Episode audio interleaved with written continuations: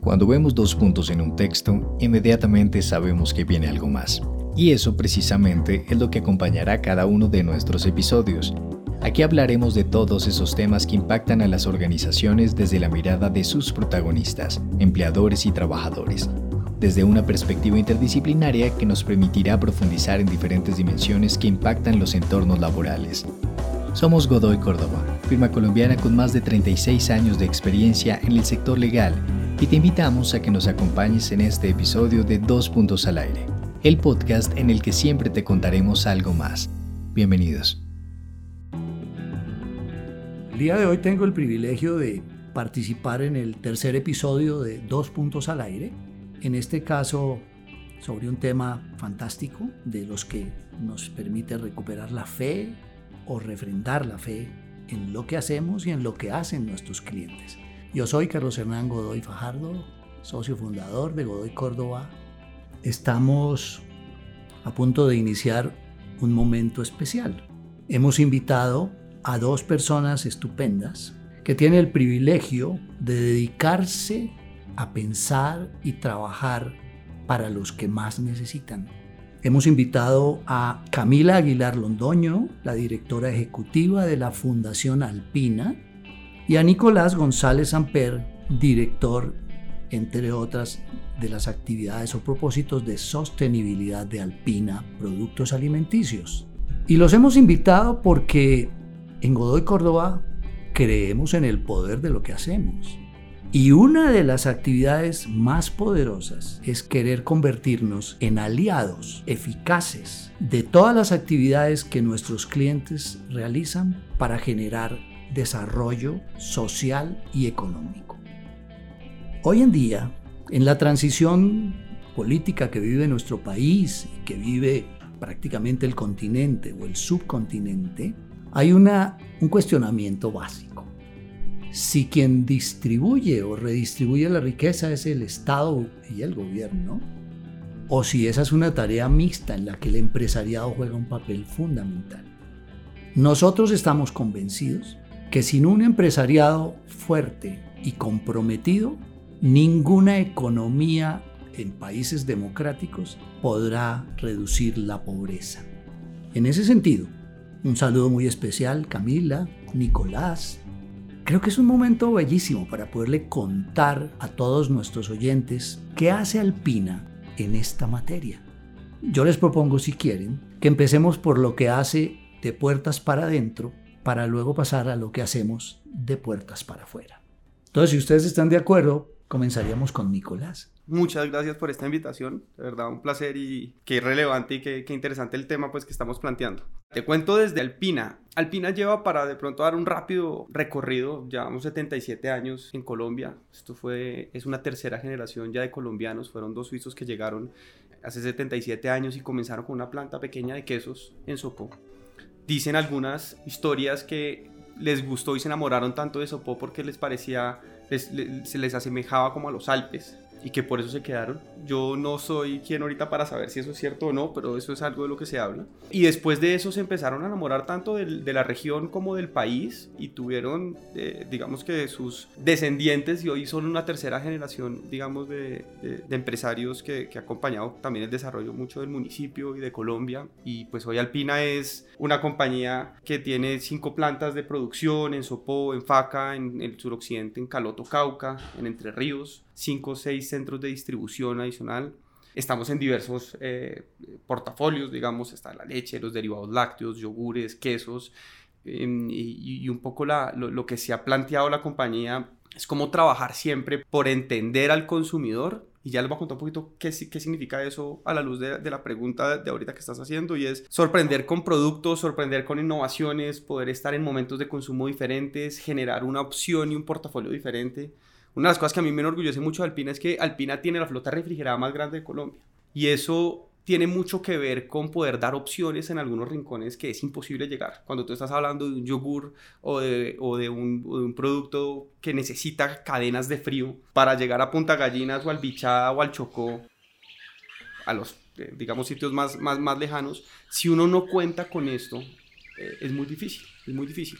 Nosotros tenemos distribuidores y aliados que llegan en chalupas a diferentes lugares y que si uno logra poder tener ese respeto por cadenas de frío, uno está por lo menos dando una opción. Tú estás llegando y decir en una tienda, aquí hay una opción. Y eso para nosotros es algo que hoy cuando estamos viviendo en Bogotá o que vivimos en Cali o en Medellín o de pronto en centros más poblados, pareciera obvio, uno va a una tienda y no encuentra pero cuando vemos realmente lo que hay detrás y lo que estamos en un país, tener este tipo de cosas y conocer lo que hay detrás de esto, pues uno ve que detrás de, de, de, unas buenos de una buena calidad, de unos buenos productos de producción, de distribución, de cuidado, digamos, de toda la cadena, eh, al final permite tener opciones.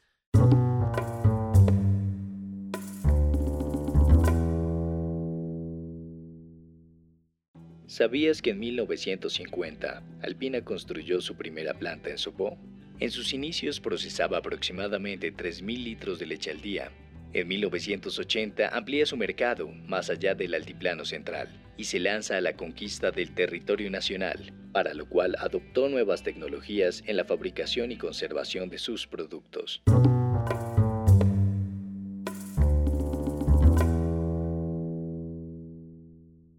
Alpina alrededor de eso, digamos que nosotros planteamos mucho, te decía ahorita como el consumidor y, cómo sorprender, pero también el consumidor es, eres tú y soy yo y yo soy un padre de familia y también está un consumidor que está mucho más cercano a algunas causas ambientales, otras que puede ser más cercano a ONGs que tienen eh, y un consumidor visto solamente desde el punto de vista transaccional, pues se nos queda muy corto. Uno no va y se toma un yogur y ya, sino cómo, cómo, hacemos para poder conquistar no solamente a través de sabores y productos y estar en donde tenemos que estar, sino en poder contar qué hay detrás. Entonces, pues, digamos que con eso, hablar de, de muchos compromisos eh, en materia ambiental, al final tiene como unos focos de trabajar muy claramente en poder no solamente compensar, sino poder otorgar y entregar más en términos ambientales. Eh, hoy hay en día iniciativas que no, no, me voy a demorar demasiado numerando, pero desde, desde plantas de biogás que usamos, digamos, desde residuos de nuestras plantas de tratamiento de agua para generar energía eléctrica, el 50% más o menos, 40 y algo por ciento de la energía eléctrica de nuestra planta principal en Sopó se genera a través de esto, con un cuidado ambiental. Venimos conscientes, digamos, en poder reducir emisiones, pero al mismo tiempo buscar reciclabilidad, trabajar con comunidades como recicladores o aliados que nos permitan ayudar o nos, nos permitan traer y entregar, devolver todo el plástico que ponemos en el mercado con el ánimo de poder contribuir, digamos, a los temas ambientales en términos sociales tenemos historias súper interesantes y si quieres ahorita lo, lo, podemos hablar en zonas difíciles que han sido, por ejemplo, en Nariño. Eh, allá tenemos un acopio de, de, leche que es relevante, pero para llegar allá pues fue una historia súper bonita porque pues son, eran cultivos ilícitos y llegar allá tocó con un tanque de frío inicialmente, eh, buscar asociaciones que los pequeños se juntaran y de, de, alguna forma desarrollar un comercio y una economía que se fue a la legalidad y generó un montón de desarrollo social y de comunidad y con eso pues hay historias, ¿no? Hay, historias detrás de, de, muchas cosas, creo que en 77 años han pasado mucho y, y, bueno, y hoy nos enorgullece mucho poder estar representando una compañía y una empresa que, que tiene todo esto para contar y que definitivamente detrás de un interés, por supuesto, de negocio y de crecer y desarrollo, pues hay un desarrollo eh, al lado que no, se pueda, que, que, no se puede dejar de ver, que tiene que ver con lo social y que tiene que ver también con, con aspectos ambientales hoy. Entonces, eso es, si quieres ahorita hablamos de detalles más, pero eso es un poco lo que hay de puertas para adentro. Bueno, yo creo que es inmensamente valioso lo que nos estás contando porque precisamente parte de lo que la opinión pública en general no alcanza a visualizar es lo que el empresariado es capaz de hacer alrededor de su objeto, digamos, económico. Ya vamos a volver un poco contigo para mirar ya los seres humanos alrededor de eso que nos has contado. Pero entonces vamos a hacer un link aquí con Camila, porque en algún momento de la historia de estos 77 años nace la Fundación Alpina. Camila, ¿por qué nació? ¿Para qué nació? ¿Qué impacto está teniendo? ¿Y cómo juega con lo que Nicolás nos estaba contando?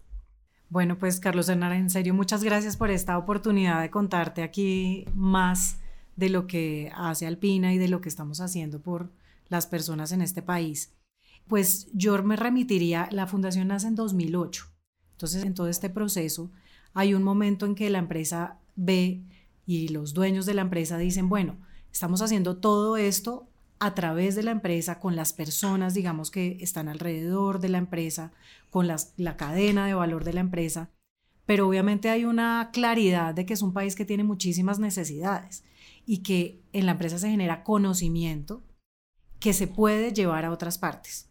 Y no necesariamente dentro de la empresa, porque pues la empresa obviamente llega a donde sus geografías le permiten, pero ¿y quién está llegando a la Alta Guajira o está llegando a comunidades del Cauca que podrían utilizar y podrían servir, servirse de esas metodologías, de ese conocimiento? Si, si no lo hacemos desde, desde la empresa privada y desde, desde estas organizaciones que pueden ir más allá. Entonces, digamos que en 2008 surge esa idea de, bueno, ¿cómo hacemos para llegar más allá? ¿Cómo hacemos para que esto no solo se quede acá, sino que pueda llegar a otras comunidades que no necesariamente están produciendo leche o no necesariamente están produciendo insumos para yogures, pero que necesitan de estas capacidades y que podemos llegar de otra forma? Entonces ahí surge la fundación con la idea de transformar la vida de pequeños productores, transformar la vida de comunidades rurales que no necesariamente están circunscritos a una dinámica económica que, como tú sabes, este país pues tiene muchos. Entonces ahí viene un poco lo que decía Nicolás de, de esos sitios alejados. No solo puede llegar a través de un yogur, sino también puede llegar a través de cómo hay cómo se comparte este conocimiento, cómo se comparten estas capacidades y todo eso desde unas metodologías distintas de entender cómo funcionan esas comunidades, qué es exactamente lo que necesitan y no llegar tú como con una receta única eh, aterrizando en paracaídas, sino de construir. Y eso es lo que hace la fundación. Entonces es una mirada distinta, pero que simplemente jalona conocimientos, que jalona eh, oportunidades para esos pequeños productores rurales en distintas partes de Colombia, donde no necesariamente hay una dinámica y que si nos ponemos a esperar a que haya ciertas vías terciarias, que haya otras oportunidades que permitan ese desarrollo económico, pues no, no va a ser mañana. Ahí es lo que tú dices, ahí, ahí todos son los actores confluyen, necesitamos el Estado, necesitamos, pero necesitamos la empresa privada que mientras tanto, o, u organizaciones como nosotros que mientras tanto puedan ir llegando a donde es difícil llegar. Entonces es un poquito esa filosofía de cómo nace y cómo podemos extrapolar eso que se hace desde de puertas para adentro, como tú llamas.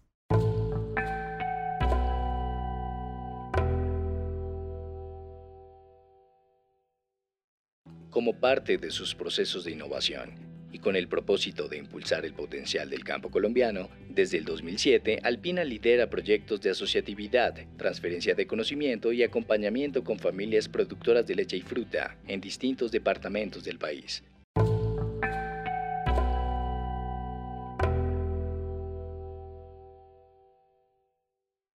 Bueno, fíjate que entonces lo que vamos a en este momento a empezar es a a integrar esta información tan valiosa.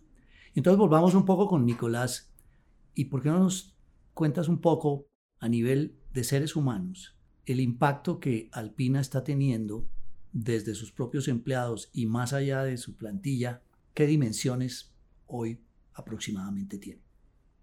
Bueno, aquí, ¿qué te diría? Yo creo que es, eh, hay, hay muchas dimensiones en las que uno podría medir esto. Yo creo que Puedo empezar de pronto con un ejemplo y, con eso se puede también extrapolar. Y lo decía ahorita, lo hablamos ahorita. Cuando uno desarrolla una cuenca en un departamento como Nariño, que ha sido golpeado por, históricamente por cultivos ilícitos y por ilegalidad e informalidad, y en ese momento se juntan muchas iniciativas y esfuerzos para buscar alrededor de un tanque frío, que era lo único que necesitaban los productores o los, potenciales productores eh, para poder producir leche y acopiar se generaron 50 asociaciones. Cada asociación tiene alrededor de 50 familias. Estamos hablando de 2.500 familias que de alguna manera están empezando a dar un sustento en leche con un tanque frío que termina siendo, digamos, acopiado por una compañía. Entonces, alrededor de eso empieza a generarse un comercio, empieza a generarse una posibilidad de una sucursal no bancaria, empieza a, eh, crecer de pronto la tienda de cerca, empieza a haber, digamos, una dimensión y un impacto de comunidad gigante que es, es, muy difícil también de cuantificar, digamos, al final uno dice, ahorita uno puede decir 50, 50 asociaciones de 50 familias, 2.500, pero alrededor de eso eh, genera un tejido y una cantidad de comunidad que es muy relevante. Si uno ve eso con otros productores de campo y, donde hay muchos productores, eh, digamos, ganaderos, en donde con acompañamiento técnico de parte del equipo de Alpina, que han sido muy consistentes en, hacer frecuencias, en visitar 4.000 visitas año por cada uno de los para nuestros proveedores, eh, de lácteos, buscar cómo mejorar eh, productividades desde el punto de vista de manejo de suelos hídricos. De todo esto, pues lo que estamos hablando es que terminamos teniendo unos productores directos de alpina que son más de tres veces más productivos que el promedio nacional. Eso al final redunda en unos ingresos que son mejores para muchas familias que pueden estar, digamos, evidentemente de pronto en las zonas más alejadas, que tienen formas de asociarse para poder en conjunto llegar y de nuevo empieza a generar, pues no solo mayor ingreso por una actividad más productiva y pues consciente evidentemente con el medio ambiente, sino que eso empieza como, como a trascender. Estamos, intentamos, digamos, ser parte activa de lo que de, de, los entornos en los que somos, de los, que somos parte, no podemos ser aislados de pronto de, de, donde estamos. Alpina hoy, te decía ahorita al principio, pues nace en Sopó, pero estamos en Entre Ríos, estamos en Faca y estamos en, en el suroccidente. Y Entre Ríos y Faca y Sopó tienen realidades diferentes, desde políticas y de su plan de desarrollo, tienen actores diferentes y cómo, cómo podemos articularnos lo mejor posible para poder ser, digamos, un agente que ayuda a promover el desarrollo y el crecimiento en función de lo que quieren también las personas, de lo que han votado, digamos, las, las, diferentes comunidades de las ciudades. Entonces, nos intentamos acercar por esas vías y, y, y, eso, digamos, todo eso nace, digamos, muchas de las cosas no es tanto que a uno le toquen, sino que, que empieza a ser un tema genuino de quiénes son los que hay detrás, de dónde viene esa, ese ADN, digamos, que, que, nacen con los fundadores, que están en los equipos, eh, cómo en la cultura de nuestra compañía estamos buscando cada vez más trabajar sobre eso, sobre líderes con esa conciencia, con ese entendimiento de cuáles son los retos que hoy estamos teniendo a nivel social, ambiental, porque en la medida en que eso sucede, pues hay un círculo virtuoso, ¿no? Te empiezas a entender que hay alguien consciente de las acciones y de lo que está haciendo la compañía y al mismo tiempo genera cultura y la cultura empuja a que tengamos, digamos, liderazgos y personas que están trabajando y que están pensando como en estos temas todo el tiempo. Entonces de ahí pues nacen historias desde, desde las despitonadoras de frutas en donde acopiamos moras y fresas para poder preparar las salsas, sector productor de leche en diferentes regiones del país, naturalmente desde nuestros propios eh, equipos y colaboradores, los alpinistas, y eso pues con una clarísima visión de, gente que viene desde los 77 años y que hoy en día está tan vigente como nunca dentro de las apuestas, digamos, como de alguna forma estratégica, si quiere, de, cómo poder llevar em, esta cultura a lo que hacemos en el día a día.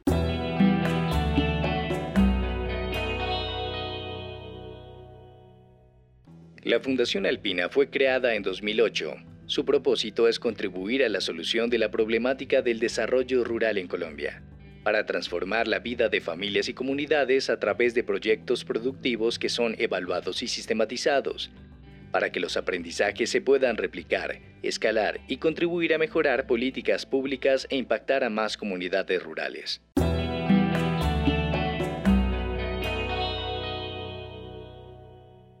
Yo creo que hay una cantidad de información que hoy el tiempo no nos va a alcanzar y que sería maravilloso poderla contar.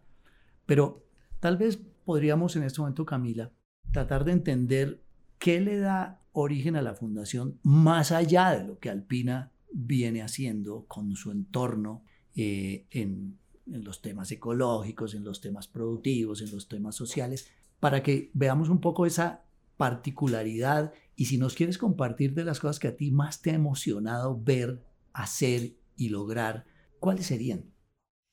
Pues mira, voy a arrancar precisamente como cuál es ese, ese grupo objetivo y por qué trabajamos en la fundación. Hay una cosa muy sencilla y es el 70% de la comida que nosotros nos comemos a diario eh, viene de la agricultura familiar. La agricultura familiar no se caracteriza necesariamente por tener solo una, un producto, una línea productiva, o ser, eh, por ejemplo, la asociación de leche o o la asociación que produce café.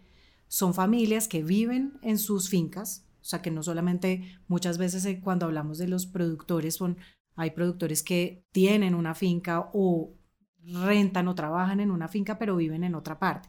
Cuando hablamos de la agricultura familiar, estamos hablando de esos productores que viven en su finca, entonces que tienen cerdos, pollos, gallinas, distinto tipo de, de cultivos, pero que no están, digamos, esa gente no se está quedando en el campo porque no hay oportunidades. Entonces, esa es una, ese, digamos, es el foco de trabajo de la fundación, de decir, bueno, ¿qué pasa si el 70% de, las, de, la comida que nos comemos, pues no hay quien la produzca?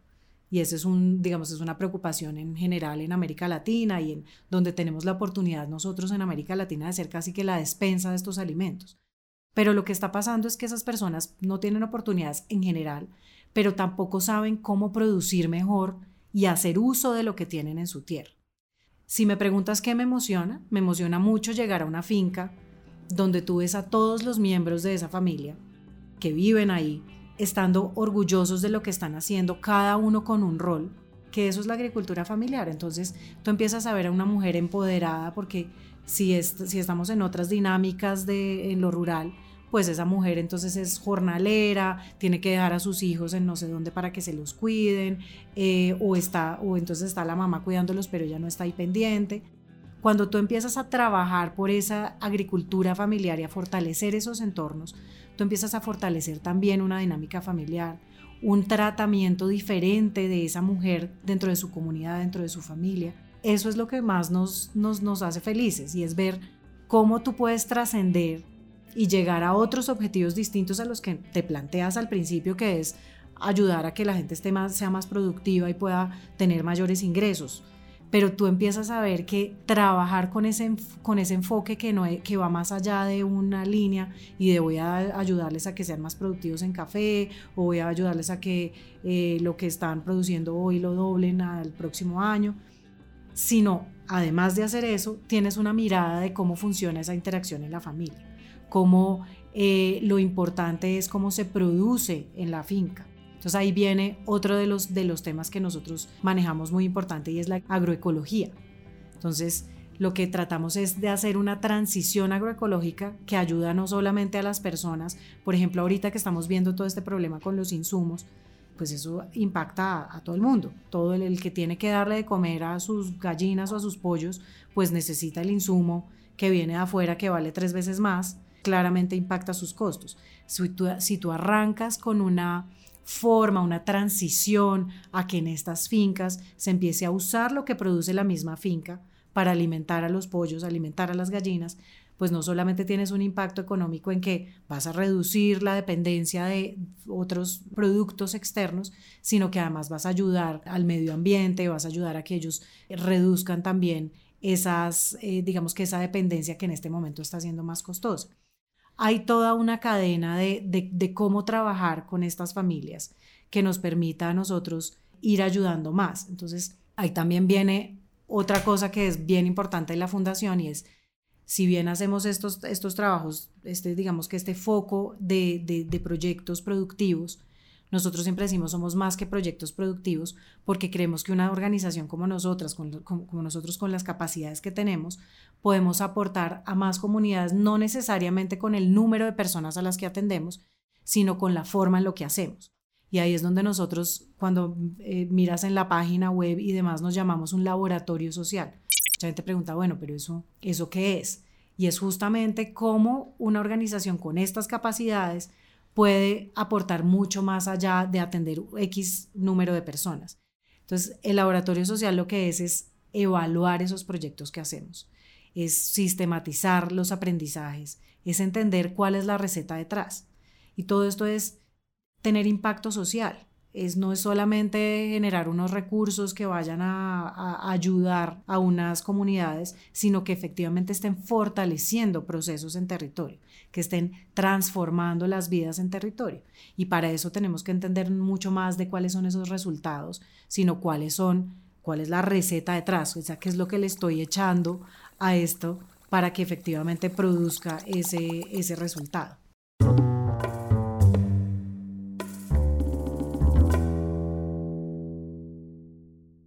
A través de Fundación Alpina se han impactado varias comunidades de La Guajira, fortaleciendo los conocimientos y capacidades de más de 100 familias en la cría y cuidado de gallinas ponedoras, también mediante un internado en el que se formaron más de 1.100 personas.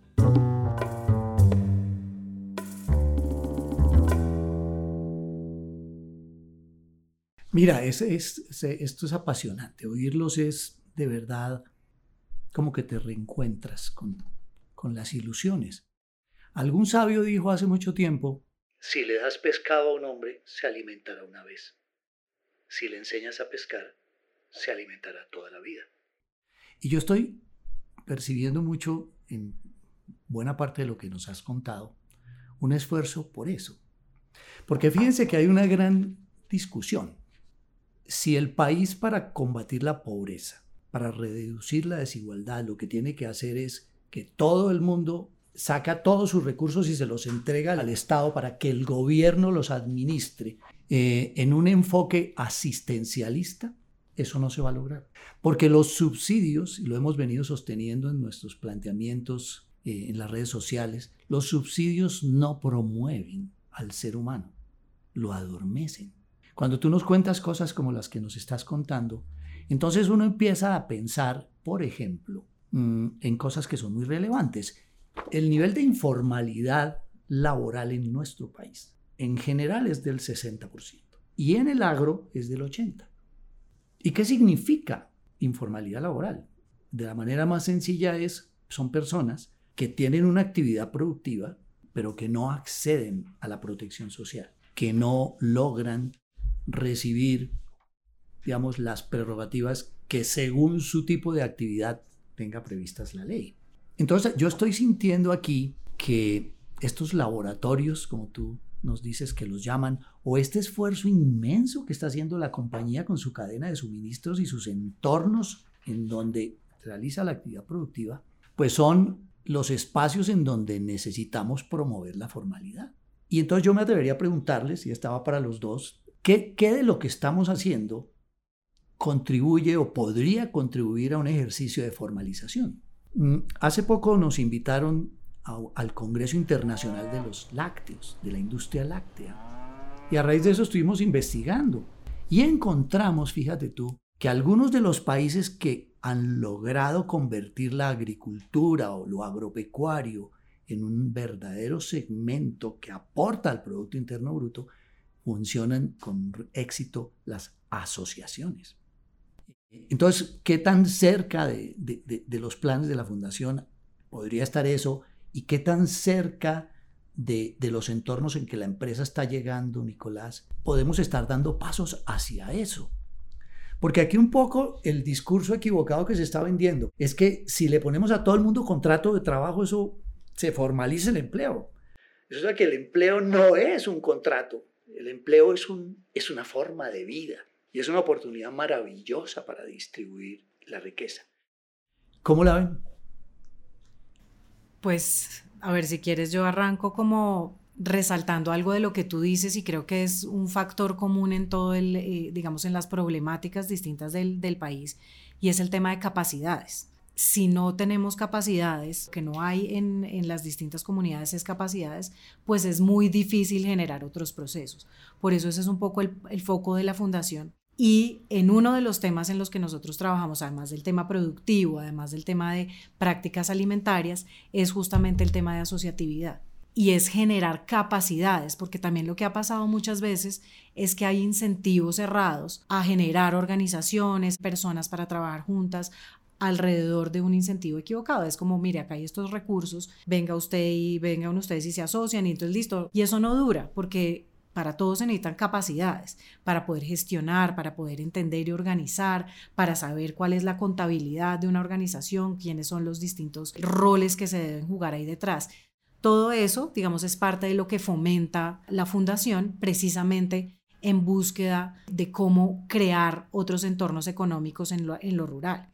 Y una de las experiencias más importantes es alrededor de, la leche, porque digamos que la, una muy buena forma de organizarse y de asociarse, un muy buen incentivo es alrededor de, listo, vamos a, a, vender leche. Y parte de lo que nosotros hemos hecho es extrapolar justamente esa experiencia que tiene tanto la empresa, que ya se ha replicado desde la fundación en proyectos lácteos asociativos, a otras líneas productivas, a otros trabajos. Entonces tenemos hoy una organización de mujeres en Cundinamarca que se llama Púrpura, que ellas producen eh, legumbres orgánicas y han venido en un trabajo de cómo organizarse ellas como empresa, precisamente para poder gestionar su producción, su conocimiento e interactuar de una manera formal en la economía.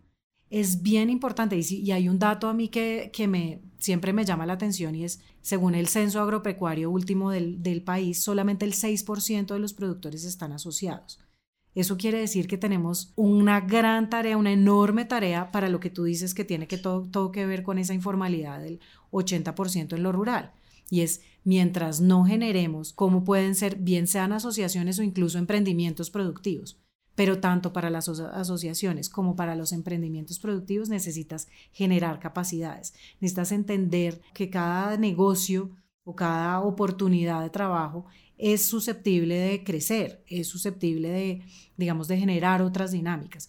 Y nos pasaba en una, recientemente, pues tenemos distintas capacitaciones donde unas, un grupo de mujeres nos decían, mire, es que lo más valioso que nos dieron en, este trabajo de, de, justamente de crearnos o fortalecernos como asociación era darnos cuenta que ser una asociación también necesita fortalecernos a nosotros como individuos. Y ahí viene todo este tema de cómo tú tienes que poder producir bien individualmente para juntarte y efectivamente después dar valor agregado a esa asociación desde lo productivo, pero también desde tus conocimientos. Entonces, sí creo que ahí hay un reto muy grande en el que hay que seguir trabajando y que va totalmente de la mano con lo que tú dices y es si estos ejercicios sociales se enmarcan solamente en un tema de asistencialismo, pues no vamos a generar transformaciones y no vamos a ver impactos efectivamente en, en esas dinámicas. Nosotros tenemos que poder preparar a las personas a través de capacidades y conocimiento y demás, y distintas metodologías productivas para que puedan vivir en sus territorios, para que puedan ser productivos y puedan insertarse a otras dinámicas económicas. Entonces creo que eso es fundamental. Bueno, la pregunta va también para ti, pero con un elemento adicional. ¿Tú tienes más o menos cifras aproximadas de el número de personas que al ser parte de la cadena de suministros de Alpina tiene empleo formal hoy en día? Qué pregunta, me parece el dato. Lo que te iba a complementar con lo anterior, porque de pronto va por ahí también la pregunta, es que estamos en un país en donde más del 90% de las empresas son pequeñas o medianas, ¿no? Y esas pequeñas o medianas aportan, sin mal contado, creo que el 80% del trabajo y casi que el 40-45% del PIB. Cuando, hablando como de, de, de, esto, uniendo como las dos preguntas, la anterior y, este, y esta, esta complementaria que hace, si nosotros somos capaces de, poder mover, bien sea con asociaciones, buscando modelos productivos con aliados, con terceros, con la fundación o propios, digámoslo así, con, con, con proveedores, en donde esto se pueda insertar a la formalidad. Lo mismo que pasa con asociaciones, que podamos ser de, de alguna forma unos vehículos como anclas para que esto pueda permitir una mayor formalización. Al fin y al cabo la formalización pues jugamos en una cancha, ¿no? Hay una cancha, hay unas reglas que digamos que están dadas. Esas son las canchas que uno hoy en, que, que le entrega el país en términos de qué es formalidad y cuáles son los límites. Pero podemos promover y ayudar a poder mover esa balanza de la formalidad. Seguro que sí, buscando todo este tipo de proyectos con pequeños, medianos, productores, proveedores, no solamente evidentemente del agro, sino de todos los sectores, porque pues evidentemente la diversidad de proveedores que tiene una compañía como Alpina, pues tiene un montón de oportunidades, no solamente desde industria, sino desde región. Entonces, cuando uno, cuando uno revisa proveedores que se han creado de alguna manera por Alpina y, han trabajado y hoy en día son capaces de diversificar portafolio, de insertarse a la formalidad, dejaron de ser de pronto de alguna manera esa informalidad donde no había seguridad social, en donde había unos, una cantidad como de connotaciones que, pues, que no eran las ideales, empieza uno a entender también el impacto, los microimpactos que en la sumatoria generan unas compañías que tenemos que ser conscientes de, de que lo que estamos viendo. Entonces, definitivamente alrededor de asociativos hay mucho que podemos seguir trabajando, creo que lo decía Camila. Es algo que coincido que muchos de los casos de éxito de países que han salido adelante y desde el agro lo han hecho con modelos que tienen que ver con esto. Entonces ahí hay unas experiencias que no solamente desde lo que la misma dinámica de negocio y como empresa ancla pueda generar, sino también la cantidad de transferencia de conocimiento que uno puede tener alrededor de eso. Cuando estas empresas o estas fundaciones podemos decir, oiga, nosotros tenemos esta experiencia en los últimos años para poner a disposición venga, yo, yo, yo, le entrego este conocimiento, porque evidentemente hay veces uno lo cuenta y suena fácil, pero pues ahí es un camino que hay veces es complejo. Asociar las personas, el manejo de, de cómo entra uno a las culturas, cómo entra uno a esos ecosistemas, pues tiene unos aprendizajes que, que, que también creo que desde la empresa podemos entregar. Eh, al gobierno, a otras empresas, es decir, esta es una, esto es una conversación que tiene un aprendizaje y que seguramente desde esa transferencia de conocimiento, por lo menos habilitar esas conversaciones, se puede aportar para, para promover también una mayor crecimiento, desarrollo y en línea con eso, pues formalidad, tanto el campo como de todos los sectores que, que tenemos en Colombia. Fíjense que hay tantas cosas que se conectan. Nosotros acabamos de lanzar el primer libro de la colección Godoy Córdoba, que es una manera de, dejar legados más eh, duraderos en el tiempo. Y este primer libro se llama Derecho Laboral Societario. Y resulta que uno de los temas que en el epílogo dejamos como anunciado para desarrollar es que en Colombia existió eh, un intento que lamentablemente fracasó en torno a lo que se llama el trabajo asociado. Las cooperativas de trabajo asociado, las empresas asociativas de trabajo. Y lo que nosotros planteamos en esa obra es que esos modelos merecen una segunda oportunidad porque cayeron en la desgracia de haberse convertido en instrumentos de intermediación lamentables. Y todos terminaron siendo condenados como aprovechamientos. Y resulta que no hay nada más hermoso que el trabajo asociativo, sea en la modalidad de cooperativa o sea en la modalidad de empresa asociativa, que es una modalidad por fuera del régimen que se llama solidario. Y lo menciono porque teniendo ustedes en sus manos la responsabilidad de trabajar en estas cosas tan importantes y bellas que nos han contado hoy, a mí me parece que a, la sombra de eso se puede volver a mirar este tipo de modelos. ¿Por qué fracasaron los modelos? Porque pues, el propio Estado era el mayor contratador de cooperativas de trabajo asociado que eran simplemente formas en el sector de salud de decirle a los médicos y a los paramédicos, asociense y yo contrato con ustedes porque no quiero tener empleados. Y eso pasó en muchas empresas que desmontaron áreas de trabajo para volver las cooperativas de trabajo asociado. Resulta que ese no era el lugar para hacerlo. El lugar para hacerlo es allá donde está llegando la Fundación Alpina, allá donde está llegando Alpina con sus procesos productivos, para poder generar en esos espacios un mecanismos de formalización, no por la vida de empleados. Yo, ha sido una barbaridad. Yo no creo que el campesino o el agricultor tenga vocación de empleado. Yo creo que tiene una vocación natural diferente. Tú nos ponías ahora unos ejemplos bellísimos de esos laboratorios de familias agricultoras. Yo creo que ahí hay un terreno para explorar. Y desde acá me atrevo a decir que Godoy Córdoba estaría listo a hacer labor pro bono con ustedes en la generación de esos instrumentos jurídicos para darle vida a esos, a esos esfuerzos. Todos, yo escribía en un post hace unos días, del idealismo al pragmatismo en el desarrollo del campo. El idealismo es, sí, es echar globos, es decir, vamos a hacer, volvernos la despensa continental. No, pero eso se hace con cosas tan sencillas y básicas como las que ustedes vienen haciendo, que si las logramos potenciar a través de modelos asociativos, pueden llegar a tener un alcance increíble.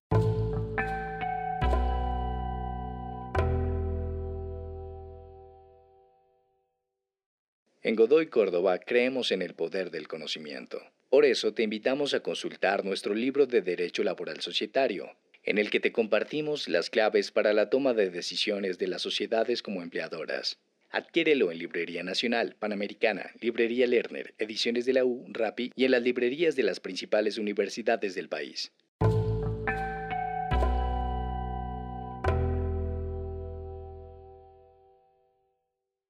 Sí me encantaría preguntarles si ustedes quisieran compartir desde lo que han vivido en sus posiciones y en sus cargos una experiencia de verdad emocionante, de verdad de esas que lo hacen a uno realmente recuperar la fe. ¿Qué ejemplo nos compartirían? Porque es que yo creo que esos episodios de carne y hueso, sencillos, pero vitales, le dan un sentido profundo al tema del que estamos hablando hoy. Entonces, en el orden que quieran, algo que los haya emocionado, algo que los haya hecho vibrar y que quisieran replicar muchas veces. Bueno, yo creo que yo tengo, tengo muchas. Yo creo que uno, eh, y lo hablamos hace poco también ahí en, la, en, Alpina, y es, es muy distinto lo que uno puede contar a lo que uno puede vivir cuando va a territorio. O sea, es como, pues, abismal la diferencia de lo que yo te pueda contar una historia cuando tú vas y oyes a una persona hablar y ves un cuento diferente. Entonces, con ese, con ese caveat, puedo decirte que pues a mí me, me, gusta mucho visitar los proyectos, entender muy bien, creo que es, es son los momentos en los que tú puedes tener más eh, innovación, más ideas de cómo seguir para adelante cuando estás hablando con una persona que no te está diciendo, como decíamos ahorita, un dato, ni te está diciendo yo me vuelvo la despensa, no, te está diciendo de su vida. Yo te diría como dos cosas, una que me emocionó mucho y otra que me dio mucha claridad sobre cómo funciona y como sobre todo cuál es el camino hacia adelante. Nosotros trabajamos en la Alta Guajira, en Nazaret, que es un corregimiento de Uribia, que si bien pues eh, Uribia es un municipio muy grande, pues en teoría no está tan lejos de Río Hacha, pero como no existe carretera para llegar allí, hay un pedazo de carretera y luego tienes que entrar al desierto, donde tú estás totalmente en manos de un conductor que te dice que es por acá y no por acá, cuando en, realidad tú no ves nada diferente. Son las trillas estás a, si bien te va a 8 o 10 horas de Hacha, entonces pues obviamente todo ese trayecto te genera una cantidad de pensamientos y de, y de entendimiento, no solo ni siquiera habiendo llegado, sino estando en ese trayecto de entender, bueno, cuán afortunada soy con todo lo que tengo, ¿no? Como, como yo no puedo un carro y llego a un lugar, esto no es así, o sea, no es, no, como ese trayecto tendría que atravesar un alimento para llegar, es decir, cuando llueve no llegan los alimentos. Entonces, pues ahí ya, ya generas todo un, todo, como toda una perspectiva. Y nosotros cuando llegábamos allá siempre, digamos que el interlocutor era la autoridad de la comunidad. Siempre hablábamos con él, la autoridad y él era el que manejaba todo el tema de, qué se siembra, cómo se siembra, cómo íbamos a, a trabajar con ellos en ese proyecto y por lo general lo que llegábamos a comer era chivo y arroz, punto final. Eso es, es, todo lo que es la, la, comida. Y arrancamos en un proceso obviamente donde las distintas comunidades tenían sus huertas productivas eh, propias, sus, sus huertas eh, familiares y unas huertas comunitarias donde todos empezaron a producir cosas que iban a intercambiar.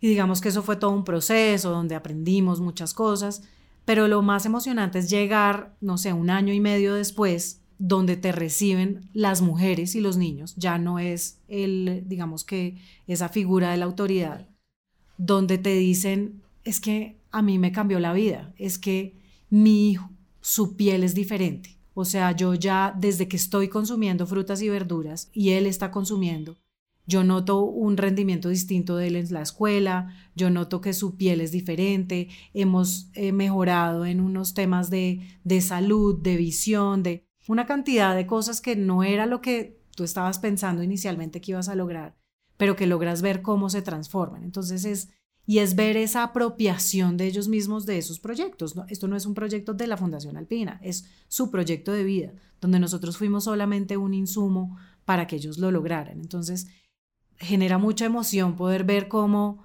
más allá de lo que tú piensas que estás haciendo, que es un tema productivo, estás generando cambios en salud, estás generando cambios en esa dinámica donde la mujer tiene ahora un rol diferente, porque es la encargada de los temas de comercialización, de decir qué se come y qué no. Entonces, estás permeando mucho más esa, digamos que esa cultura que no la estás cambiando, pero estás logrando unos cambios. Entonces, es en términos de emoción, yo creo que es algo que de verdad le toca a uno la fibra de lo que está haciendo.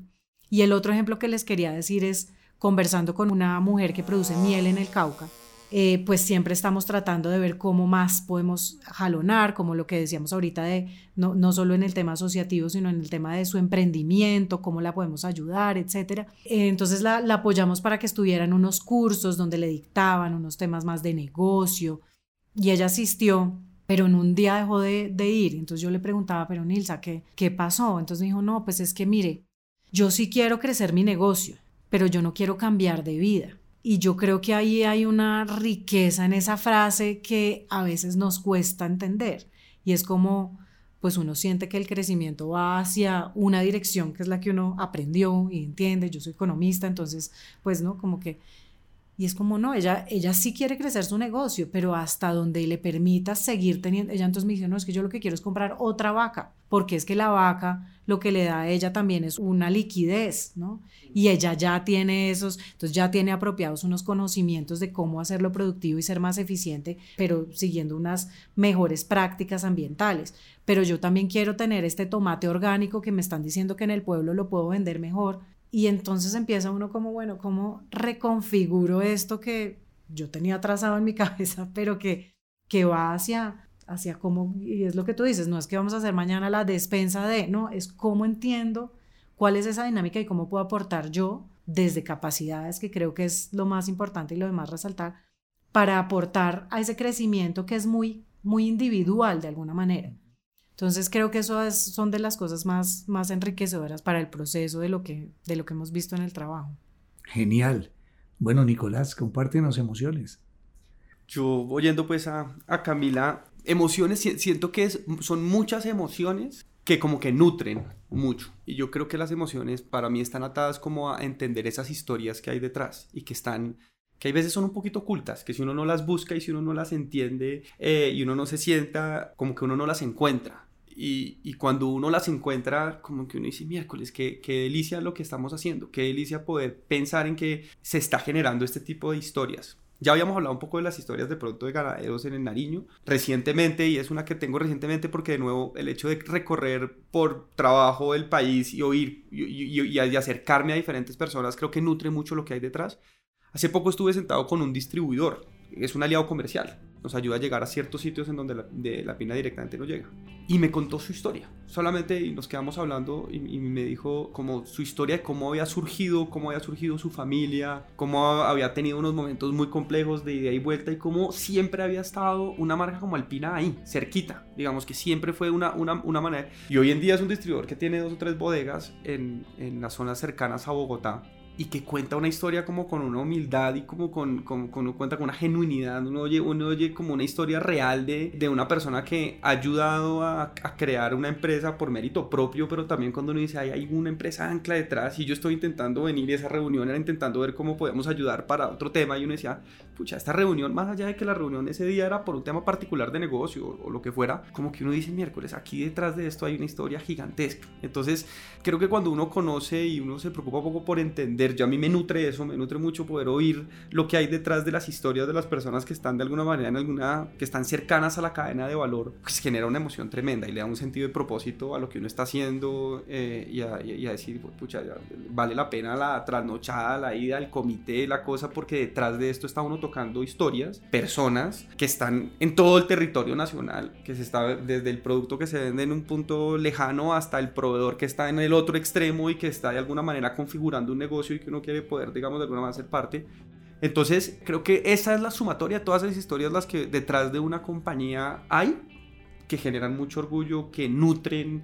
Y pues solo para de pronto poner otro ejemplo, hace también estuvimos en un evento, pues en un, en un proyecto grande que la fundación viene trabajando 12 años en, en La Guajira y en donde hubo como, un, como que se juntaron dos intereses de, venga, yo como empresa quiero hablar un poco de la nutrición, estuvo a comienzos de este año, hablar de reciclabilidad, se juntó en un proyecto muy lindo que fueron una semana y media en Nazaret, si no estoy mal, fueron eh, a principios de este año, y en donde de nuevo lo que estaba contando Camila, uno, uno encuentra unas historias gigantescas y uno se da cuenta que lo, pues, que lo que estamos haciendo tanto acá en el equipo de legal de Godoy como en Alpina, pues trasciende a un nivel que, que, está ahí, que las historias están ahí. Entonces a mí eso me nutre muchísimo y creo que eso es lo que, lo que le da mucho propósito como al, trabajo de una compañía como Alpina y al trabajo nuestro del día a día de estar allá.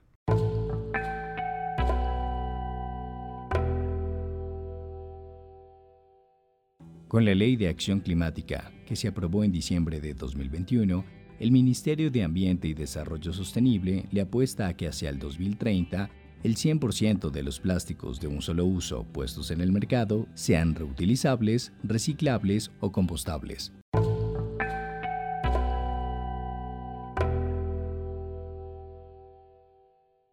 Bueno, pues fíjense que hay formas maravillosas de recuperar o de ratificar o refrendar la fe. Yo creo que esta información que estamos compartiendo hoy necesitamos que sea contada muchas veces, necesitamos que contagie, necesitamos que se conozca. La Constitución de Colombia, que es una constitución hecha para un Estado social de derecho, basado en el trabajo, dice que la empresa, como base del desarrollo, tiene una función social que implica obligaciones. Ese es el texto. Y a mí me, me llena de orgullo y me llena de dicha tener clientes como ustedes, que hacen realidad eso, porque sin empresas no hay desarrollo. Y el desarrollo que ustedes están haciendo es un desarrollo consciente, en el que están de por medio no solo los intereses de esos suizos que hace 77 años llegaron a la, al Valle de Sopó y se enamoraron y terminaron creando esta belleza de empresa que generaciones posteriores, como nos decías tú, han mantenido viva, sino que además se han apropiado de su compromiso más allá de los estados financieros. Personas equivocadas a veces hablan del empresariado colombiano como un empresariado avaro. Yo no sé qué tipo de empresas han conocido los que dicen eso. Las empresas que nosotros conocemos son empresas como ustedes. Lo que pasa es que ustedes son icónicos, porque son una empresa que está en la mente, en el corazón y en el paladar de los colombianos, como una empresa colombiana, que además hoy nos permite mostrar su sensibilidad, su convicción de la labor que tiene por hacer, más allá de las casi 3.000 familias que viven de su trabajo en Alpina directamente, las no sé cuántas miles de la cadena de suministros que trabajan y proveen elementos Alpina para sus procesos, y las cientos que a través de la fundación se están tocando para ayudar a que Colombia recupere su anhelo de ser una nación próspera, con menos índices de pobreza y con un mayor sentido de distribuir la riqueza. La, riqueza se distribuye primero generándola y luego gestionándola. Y yo les quiero dar las gracias. Para nosotros es un orgullo tener clientes como Alpina y tener en ustedes dos estos testimonios maravillosos que nos llenan de ilusión y nos llenan de fe para darle vida desde lo que nosotros sabemos hacer a una fase, si se quiere, un poco más evolucionada de la tarea inmensa que están haciendo, ahí vamos a estar. Eso significa creer en el poder de lo que hacemos, en este caso, ser sus aliados para generar desarrollo social y económico en Colombia. Esperamos que hayas disfrutado este episodio de Dos Puntos al Aire en el que te contamos algo más si te gustó, síguenos en Spotify, LinkedIn y Facebook como Godoy Córdoba o en Instagram como gc-abogados. Hasta pronto. Los contenidos discutidos en Dos Puntos al Aire expresan la opinión de nuestros moderadores e invitados, pero no representan la posición de Godoy Córdoba frente a las temáticas desarrolladas.